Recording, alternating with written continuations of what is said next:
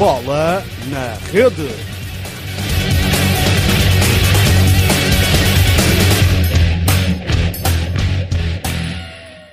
Olá, bem-vindos a mais um BNR Modalidades, o primeiro de 2017. O programa de hoje é sobre ténis. Tenho comigo o Duarte Pereira da Silva e o Manuel Traquete. Bem-vindos.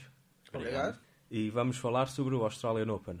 Quero começar a falar sobre os portugueses. Neste momento vamos ter dois portugueses, o João Sousa e o Gastão Elias. Tivemos o Pedro Sousa no qualifying. A pergunta que vos faço, pode ser para ti, Manuel, é Portugal tem capacidade para colocar mais do que dois tenistas nos Grand Slam regularmente? Antes de mais nada, é uma honra estar aqui no podcast do Bola da Rede pela primeira vez. Quanto à tua pergunta, se Portugal tem capacidade para colocar mais dois jogadores num torneio Grand Slam, sim, teoricamente é possível. Temos dois, o Pedro Sousa que teve nos qualifiers, não temos tido grande dificuldade em formar jogadores top 50, 60. Também já tivemos o Frederico Gil e o Rio Machado. Portanto, não é impensável que tenhamos três ou quatro jogadores nesse nível. A questão que se coloca é se podemos formar jogadores que estejam, digamos, num nível acima desses, que possam lutar por ir longe neste tipo de torneios. E aí, neste momento, a minha resposta, infelizmente, seria não. Mesmo assim, o João Sousa tem estado a um nível bastante aceitável nos grandes slams. Eh, ele já confessou em várias entrevistas que nos objetivos que tem é passar à segunda semana de um grande slam, portanto passar da terceira ronda. O ano passado esteve perto por várias vezes, perdeu com o Vesely em Wimbledon. Sim, esteve perto, tendo em conta que o Vesely era um adversário teoricamente sim, sim, acessível. É... Mas, mas não teve relva... perto se considerarmos que perdeu 6-2, 6-2, 7 Sim, vou, o Vesely em relva é um jogador bastante forte, mas respondendo à pergunta do Rodrigo também, que eu acho é que nós temos jogadores com qualidade. Temos o Frederico Silva, por exemplo, que em Júnior esteve no top 10 de singulares e ganhou torneios em pares, mas a adaptação ao circuito profissional é mais complicado. Agora, para colocar jogadores em quadros principais, sem dúvida. Eu penso que o Kiko, mais tarde ou mais cedo, estará no top 100 e por isso entrará nos quadros principais. O João ainda tem vários anos para durar. O Gastão, penso que até é dos jogadores portugueses aquele que tem mais possibilidades de crescer, tendo em conta o seu jogo. Agora, de resto, é o nosso nível competitivo em Portugal é muito fraco. Os jogadores mais fortes, aliás, eu falava com o Manuel sobre isso, é muito fraco. O jogador mais forte domina o circuito nacional sem grande dificuldade e isso dificulta que haja competitividade. Lá está, por alguma razão, o João Sousa teve que ir para Barcelona e aí sim se tornou um jogador bastante mais forte. Falta de competitividade e também se pode falar de uma falta de aposta no ténis aqui em, em Portugal. Portugal. Quase todos os, os recursos no que toca ao desporto são investidos em futebol. Sim, por isso é que eles vão lá para fora, porque cá o nível é muito, muito curto. Vamos então passar agora mais para a prova em si. Vamos continuar com os portugueses. O João Sousa vai jogar com o Jordan Thompson. O Gastão Elias joga contra o Nick Kyrgios. O que é que se pode esperar deste duplo duelo Portugal-Austrália, tendo em conta que eles jogam em casa? Bem, relativamente ao João Sousa, é um adversário bastante acessível, sendo que acho importante termos em conta duas ideias. A primeira, lá está, como tu referiste, que Jordan Thompson vai jogar bastante motivado por estar em casa, mas o João já enfrentou algumas situações destas e soube lidar bem com elas. Mas depois a segunda é que me parece mais importante. O João está na final do torneio de Auckland e pode acusar algum cansaço físico. Ele não tem tido jogos muito, muito duros, mas mentalmente é sempre difícil e depois não, as condições são algo diferentes. Há vários, vários comentadores no circuito que têm focado isso, que Auckland é o torneio que difere mais a nível de condições de jogo para o Australian Open. Agora, acho que é um adversário que o João tem capacidade para vencer e tendo em conta que tem um bom sorteio, o time que jogou contra o Gastão Elias ainda a semana passada não está num momento de forma extraordinário. E se o João conseguir passar a primeira ronda e apanhar um time uns furos abaixo e mantiver o nível de jogo que tem vindo a apresentar, é possível haver uma surpresa e talvez, até porque o João tem jogado sempre bastante bem na Austrália, alcançar algo mais. Eu acho que é um bom sorteio para o João, tendo em conta que não era cabeça de série, isso é importante. O João Sousa podia ter jogado com o Djokovic na primeira ronda, portanto foi um sorteio bastante simpático. No qual o Gastão diz respeito, penso que ela, é já provou que pode jogar contra os melhores, mas é muito difícil. O Kyrgios tem um grande serviço, joga em casa e tem apresentado sempre grandes, grandes prestações tenho de concordar com o Duarte aqui. Eu estou à espera que o duelo Portugal-Austrália acabe 1 a 1. Se bem que o encontro para o Sousa não é tão fácil como se possa pensar, tanto ele teve um sorteio fácil, mas eu já vi este Jordan Thompson jogar. Tanto é um jogador parecido com o Sousa, se bem que é um nível mais baixo. É um jogador que devolve muitas bolas, não tem grandes armas. Venceu o Ferreira em Brisbane, na primeira ronda, no tie-break do terceiro set. Vai estar a jogar em casa. E como o Duarte referiu bem, o João vai jogar a final de Auckland contra o Jack Sock. E é verdade que foi uma semana em que ele ganhou todo, todos os encontros 2-7 e não foram muito longos, mas há sempre o cansaço mental, portanto, e depois de ganhar um título ou de chegar a uma final, que para ele já é um, um grande feito, pode ser difícil fazer, digamos, o, o reset mental para o outro o torneio. E eu penso que a final de hoje pode ter implicação no jogo depois do Australian Open. Ganhando, o João ganha motivação, ganha estabilidade. Ou seja, para um jogador que anda ali no top 50, top 40, um título no início do ano dá muita estabilidade. Sim, mas outra coisa que tens de perceber é que para ele ganhar um título é um grande feito. Certo. Portanto, mas o que ele eu... vai, digamos, celebrar o título. Sim, relaxar, relaxar um pouco. E é difícil depois voltar, tipo... Mas, por exemplo, o que eu acho é que perdendo pode ter mais, eh, ou seja, ser mais duro para ele porque chegou à final e vai ter que jogar já na É segunda-feira. verdade. De todas as formas, apesar de eu apostar no Sousa para chegar à segunda ronda, É um jogo perigoso, que não sim. vai ser fácil. Sim, é um jogo perigoso relativamente ao, ao. Quanto ao Gastão, eh, não teve muita sorte. Portanto, é o Nick Kyrgios em casa. O Gastão normalmente tem muitas dificuldades contra os jogadores que servem muito forte. E o Nick Kyrgios é um dos servidores mais fortes do circuito. Joga em casa, normalmente joga bem no Open da Austrália. Sim, é um jogador que não acusa a pressão, não tem acusado. O Gastão pode é tentar explorar talvez a cabeça do Nick Kyrgios, às vezes vai e volta. Sim, eu lembro-me de ver o Nick Kyrgios o ano passado contra um júnior no Canadá, o Denis Shapovalov. Fez 18 duplas faltas e perdeu. Pois é, é um pouco isto, é que é um jogador muito inconstante. Se o Gastão tiver a jogar, por exemplo, como jogou contra o time, Sim. bastante agressivo, bons primeiros serviços, Mas é que o problema é que contra o Kyrgios, ele, se o Kyrgios estiver a jogar a um nível pois, vai ter muito poucas hipóteses nos jogos de, resposta. Por isso era preciso uma exibição fantástica para sequer. Sim, acho que tem que haver uma combinação. Um Gastão a um nível incrível, talvez como nunca o vimos, e um Kyrgios uns furos abaixo. É um sorteio bastante Eu acho que difícil. este ano o Gastão vai finalmente ganhar um encontro em fases finais de grandes slams, mas não vai ser desta ainda. Vamos então agora passar eh, para jogadores estrangeiros. Para os jogadores que podem realmente ganhar o torneio. Sim. Ah, ok. Queríamos começar a falar por dois regressos muito saudados pelos fãs. Portanto, Roger Federer, que vai jogar contra um qualifier, ainda não, não se sabe quem, e o Rafa Nadal, que vai jogar contra o Florian Mayer.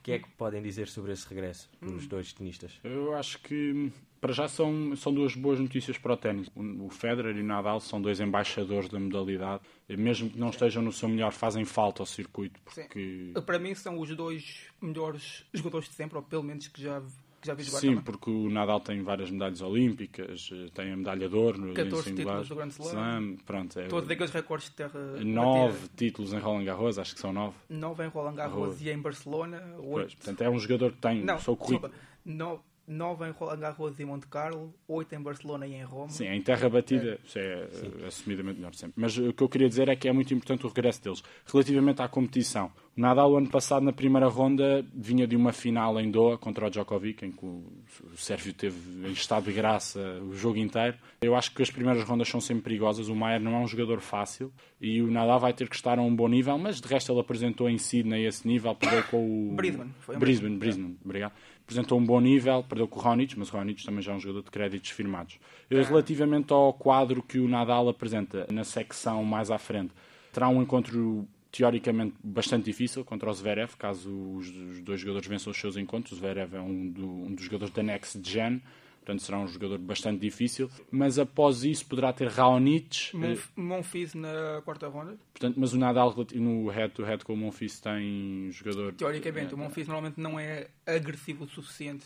Sim, portanto eu acho que para o Nadal é um bom sorteio. Relativamente ao Federer, eu não sei se há um mau sorteio para ele ou para os adversários, porque ele poderá ter aqui... É para os dois. É Exatamente, acho que nem o Federer nem os adversários queriam ver isto. Terceira ronda podemos ter um Federer-Berdych, em que o Berdych até é o cabeça de série mais cotado, e depois na quarta ronda eh, o Nishikori. E depois nos quartos, quartos de final, Murray. eh, Murray. Portanto, é um sorteio diabólico. Eu penso que o Murray deverá querer ver aqui o, o Federer, se chegar lá, desgastar-se bastante. No entanto, considero o Murray grande favorito nesta parte do quadro, de qualquer maneira. Claro, nesta altura é o, é É o número número 1 um do mundial. mundo. Da final do Avinha de 28 vitórias seguidas. Portanto, Portanto, sim, é um grande É favorito. favorito. Agora, entre Nadal e Federer, Nadal foi sem dúvida o mais sortudo, entre aspas, na questão do sorteio, Mas- na minha opinião. também era o cabeça de série. Mais também é o número 9, portanto teve aqui alguma Bem, sorte. Quanto a mim, quanto a estes regressos, bem, o Nadal não está bem de regresso, que ele só não jogou um ou dois torneios o ano passado. Mas sim, eh, o Nadal não chega às meias finais de um grande slam desde Roland Garros em, em 2014. Já lá vão 3 anos. Quase 3 anos. O ano passado perdeu na primeira ronda do Open da Austrália. Se bem que, sejamos francos, teve um sorteio difícil. Que o Verdas, quando está a jogar bem, é muito complicado. Fiz quase 70 winners nesse é. jogo, se bem me lembro. Algo um do género. Portanto, não é um sorteio fácil. Em Roland Garros desistiu na terceira ronda, teve azar aí, pronto. Não, não jogou o Wimbledon, perdeu contra o Lucas Puig nos quartos de final. Sim, com o Puig a um grande nível também. Nos quartos de final do US Open. Portanto, o que se pode esperar do Nadal é difícil prever. Portanto, a história recente não augura nada de bom, mas nunca se pode desprezar um grande desprezar campeão. um jogador com os créditos que o Nadal tem, com 14 títulos do Grande Slam, ganhou todos os quatro títulos. Portanto, é um jogador que ainda não desistiu da sua carreira profissional, ainda quer bem ganhar vivo. tudo, ainda está bem vivo. Portanto, o que eu apostaria, portanto, se eu tivesse, é difícil, mas eu não ficaria nada surpreendido de ver o Nadal chegar às meias finais. Acho que tem um quadro simpático. E aí poderia encontrar o Djokovic. Sim, é verdade. Aí já seria aí, mais, mais, complicado. Difícil. Mas tem um quadro simpático, quer dizer, são todos jogadores que ele pode ganhar facilmente. Mas também já perdeu com. Mas Zverev na terceira ronda. Lembramos bem do encontro que eles tiveram em Indian Wells o ano passado, em que Zverev teve um match point em que tinha um vôlei fácil para fechar e não fechou. E é um jogador que está em constante evolução, portanto, difícil. Monfils, Nadal é o favorito, mas também não é fácil. É sempre um pouco imprevisível para ver o que é que Nadal pode fazer. Esta é uma parte do quadro difícil de se prever. De todas as formas, eu, se tivesse de prever agora este, este quarto, previa Nadal nas meias finais. Quanto ao Federer, pronto, é um regresso. Não, não joga desde, desde o Wimbledon no ano passado, desde aquela derrota contra o Raoni nas meias. Este ano só jogou encontros de exibição, portanto é difícil dizer. Perdeu com o Zverev até em 3 sets. Sim, tie-break é um encontro sim, de exibição, o resultado não... Mas ele mostrou-se bastante satisfeito até com o nível que apresentou sim. no final do encontro. Mas é, é diferente de jogar tanto encontro claro. do Grand Slam, portanto ainda é preciso ver. E o quadro não é fácil. Berdis, terceira ronda. É verdade que o Berdis nos últimos anos tem tido um recorde horrível contra os jogadores de topo, mas continua a ser um dos jogadores que melhores resultados tem contra o Federer a nível de carreira. E mesmo até a primeira ronda, dependendo do qualifier que vier, será um jogador que vem habituado, será sempre underdog, mas dependendo do qualifier que vier. Sim, de todas as formas, as duas primeiras rondas é contra qualifiers. Pode ser, exemplo, se for tipo o Stepanek, pode ser difícil, mas de todas as formas ficaria muito surpreendido se um qualifier pudesse dar problemas sérios ao Federer. Mas sim, terceira ronda Berdes, quarta ronda Nishikori, é um quadro bem difícil. E depois Me possivelmente Murray. Mesmo para um Federer em boa forma não seria um quadro fácil. Para, para, um, um Federer que está a vir de lesão, sim, difícil. E Murray nos quartos, que é o, o número 1, um, portanto, vamos ver. Mas a minha aposta para o Federer então seria quarta ronda, perto contra o Nishikori na quarta ronda. Mas é uma aposta sem muita convicção. Vamos então agora falar sobre os dois primeiros do ranking, Djokovic e Murray. Será esta a final do Australia Open ou, ou fazem outras previsões? Bem, eu já tive a oportunidade de o dizer. Eh, acho que o Djokovic parte como grande favorito, mesmo sendo número 2. O recorde do Sérvio na Austrália fala por si. Penso que são sete títulos ou seis. São seis títulos. Seis títulos, dois, dois consecutivos já nos últimos, nos últimos e anos. cinco dos últimos seis. E, sobretudo, se tivermos em conta que o recorde do Sérvio contra Andy Murray em finais na Austrália é brutal. Penso que foram três já que Andy Murray perdeu frente Foi a Novak Djokovic. 2011, 2015, 2013, 2015 e, portanto, quatro. Portanto, quatro finais quatro já. mais, mais das meias finais de 2012. Portanto, perdeu já várias vezes o escocês para, para Novak Djokovic. O quadro, nós relativamente ao Andy Murray já falámos, portanto, um quadro também difícil para os escoceses, porque ninguém gosta de defrontar um Federer nos quartos de final. Ou, portanto, é um quadro que vai. Não é só o Federer. Lembra-te que o cabeça de série que ele está. Se formos com os cabeças de série, o adversário dele nos quartos de final era o Nishikori, que o venceu nos quartos de final do Open dos Estados Unidos. Portanto, portanto, lá está, temos noção do quadro para, para Andy Murray. Relativamente a Djokovic, é um quadro bastante mais acessível Portanto, na primeira ronda será um, um dos encontros de, de, cartaz logo a abrir com Fernando Verdasco, mas Djokovic desfrontou eh, em Doha, salvou match points, inclusive. Cinco match points. Sim, e ele até chegou a dizer que o Verdasco deveria ter vencido aquele encontro, eh, portanto, ele deverá vir sobre aviso preparado para um encontro difícil. Mas sobrevive ou não, quando, quando o Verdasco joga bem, aquilo é muito difícil. Mas E o Verdasco na Austrália normalmente joga muito é bem. verdade. Mas podemos esperar que o encontro doa o, o afeto mentalmente ainda mais do que o normal. Portanto, Sim, provavelmente é recente, teve a oportunidade de vencer o número mundial, portanto, mas será um encontro interessante de seguir. Depois, relativamente ao resto do quadro, tem o Carreño Busta, será o, provavelmente o primeiro o cabeça de série que irá defrontar. Um adversário que está em grande forma e que poderá ser na quarta ronda será Grigor Dimitrov. Eh, Dimitrov venceu o torneio de Brisbane, Brisbane É- venceu três top 10 consecutivos. Exatamente, e tinha jogadores de grande qualidade em Brisbane, portanto eu acho que aqui poderá ser o primeiro grande, grande obstáculo. Depois terá possivelmente Dominic Thiem nos quartos de final, mas eu apostaria que Thiem será o primeiro top 10 a cair, um dos primeiros, na minha opinião. Contra, contra o João Sousa. Esperemos que sim. Não, se, se não for contra o João Sousa, eu acho que cairá, será um dos primeiros a cair. Não tem apresentado um grande nível. Optou por jogar duas semanas consecutivas logo no início do ano. Acho que ele, ele diz que gosta muito de jogar consecutivamente, que lhe dá ritmo, mas eu tenho algumas dúvidas sobre esta preparação e, portanto, penso que será o primeiro a cair. Por isso, Djokovic terá caminho aberto para, para a final, penso eu. Se estiver a um nível, nem digo um nível extraordinário, um nível mediano, Djokovic penso que passará as rondas com relativa facilidade. Eu tenho de concordar que o Djokovic tem um quadro que aparentemente é acessível para eh, chegar à final. Os cabeças de série mais altos na metade dele do quadro são o Raonic, que é um jogador que nunca venceu o Djokovic e que para mim é um jogador cujo ranking é mais alto do que o valor que realmente tem. Sim, sobretudo se pensarmos que um dos melhores capítulos de Djokovic é a resposta, portanto, o grande arma do, de Raonic ao serviço parece uma combinação perfeita até. É verdade, se bem que eu não estou à espera que seja o Raonic a chegar às meias finais, se bem que seja possível. Uh, outros adversários possíveis é o Nadal, que não ganha um set ao Djokovic há imenso tempo, portanto, desde a final de Roland Garros em 2014. O Nadal, na verdade, é só o terceiro cabeça de série mais alto. O segundo é o Monfils, que nunca ganhou ao Djokovic em 14 encontros. Sim, portanto, temos noção da faci- facilidade, entre aspas, não é? É assim, não há. Nunca, no ténis nunca há garantias absolutas, mas com o quadro que o Djokovic recebeu, até não me espantaria que o encontro contra o Verdas que fosse o mais difícil no caminho para a final. Que é o primeiro, normalmente. É, na primeira eh, ronda. ah, sempre encontros mais difíceis. Sim, na primeira ronda, os, os, os jogadores de topo não estão habituados a começar logo ao mais alto nível. E o Verdas é um jogador que, se jogar, que se jogar muito bem, pode obrigar o, o Djokovic a jogar a um nível muito alto. É mas penso que vamos ter um bom torneio. Há vários novos valores. como estava a dizer, para, para mim, a, a metade inferior do quadro é a mais interessante, do animário. Sim, sem dúvida. E eu aí ia apostar, talvez, num finalista surpresa. Eu sei que o animário é o fa- o favorito para chegar à final, Também, também tem bons resultados na Austrália.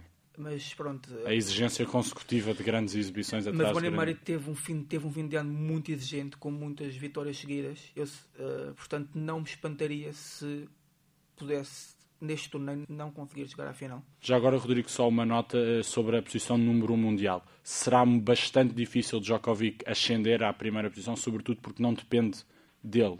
Porque para ele conseguir ascender à primeira posição, o Murray teria que perder nas primeiras rondas. Não, estou- acho que se o Djokovic ganhar e o Murray não chegar à final, acho que é assim. Eh, Pois, porque a diferença também não é muita. Portanto, se o Murray perder nos quartos de final contra um Nishikori ou Federer portanto, temos também este aperitivo da posição número 1 mundial que já não tínhamos há muito tempo. E não há que esquecer nesta metade inferior do quadro o adversário de, de Murray, Nishikori ou Federer ou quem quer que passe nesse quarto será teoricamente Vavrinka ou Kyrgios ou Silic. Portanto, Fabrinca Portanto- também poderá ter aqui uma janela de oportunidade. Vavrinka, Kyrgios, Silic, portanto, são, portanto, é uma, penso que é uma metade inferior com que a, Bast- a priori parece bastante mais interessantes. Sim, também concordo. Nós tá- interessante. estávamos a falar do quarto do Murray, do Federer e do Nishikori, mas o quarto Vavrinka, Kyrgios, Silic também é grandes encontros. interessante e equilibrado. para mim. Queria- Para terminar o programa, queria apenas fazer-vos três perguntinhas. A primeira delas já sei a resposta, mas vou fazer na mesma. Quem é que vai ser o vencedor do Australia Open? Novak Djokovic. Novak Djokovic também. Sei que é uma aposta um bocado uh, Mas é mais correta. mas é, é mais segura e nós não queremos depois fazer uh, figura de parvos depois do torneio.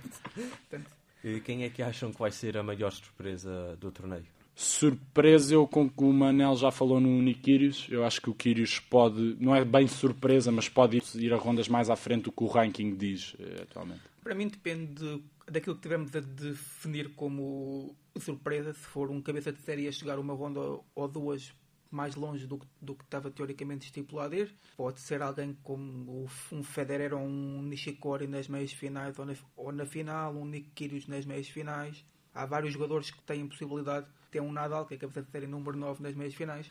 É difícil definir uma surpresa. Mas isso são jogadores que nós já sabemos que são muito bons e que se jogarem bem podem vencer qualquer jogador e ganhar torneios. Se estivermos a falar de um jogador de ranking mais baixo possa fazer uma campanha muito boa, atenção ao Alexander Zverev.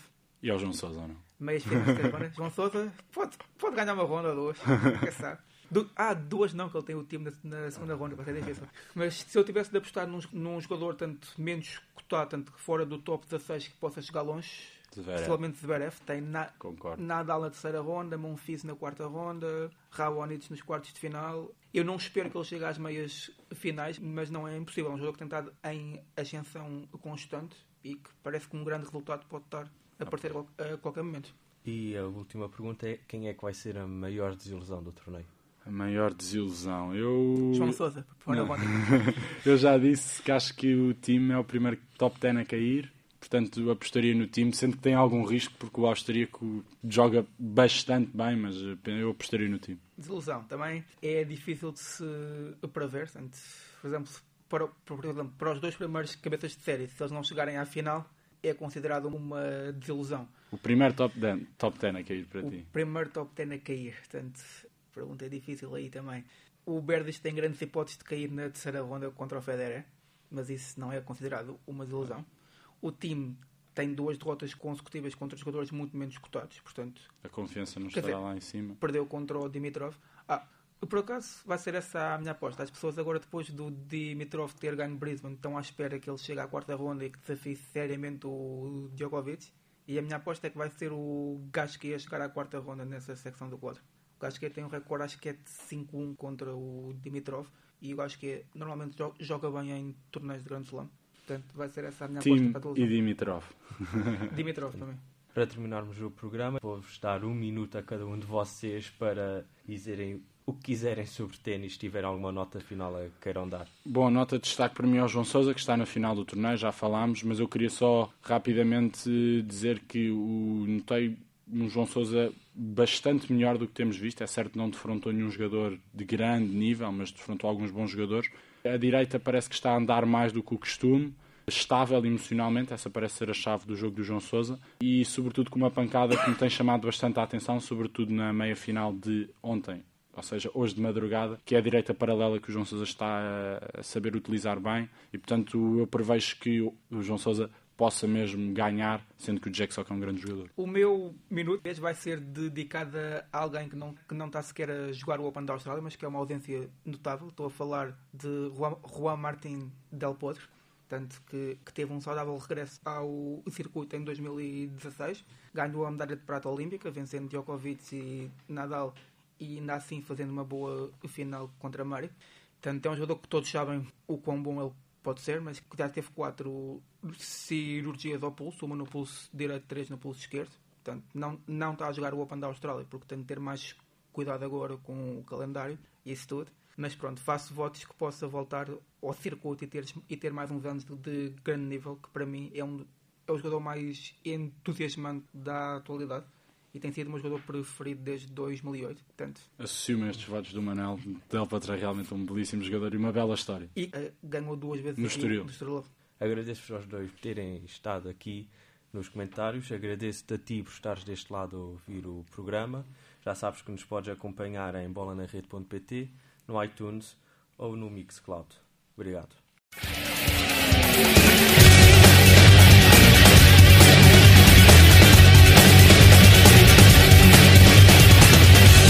Bola na rede.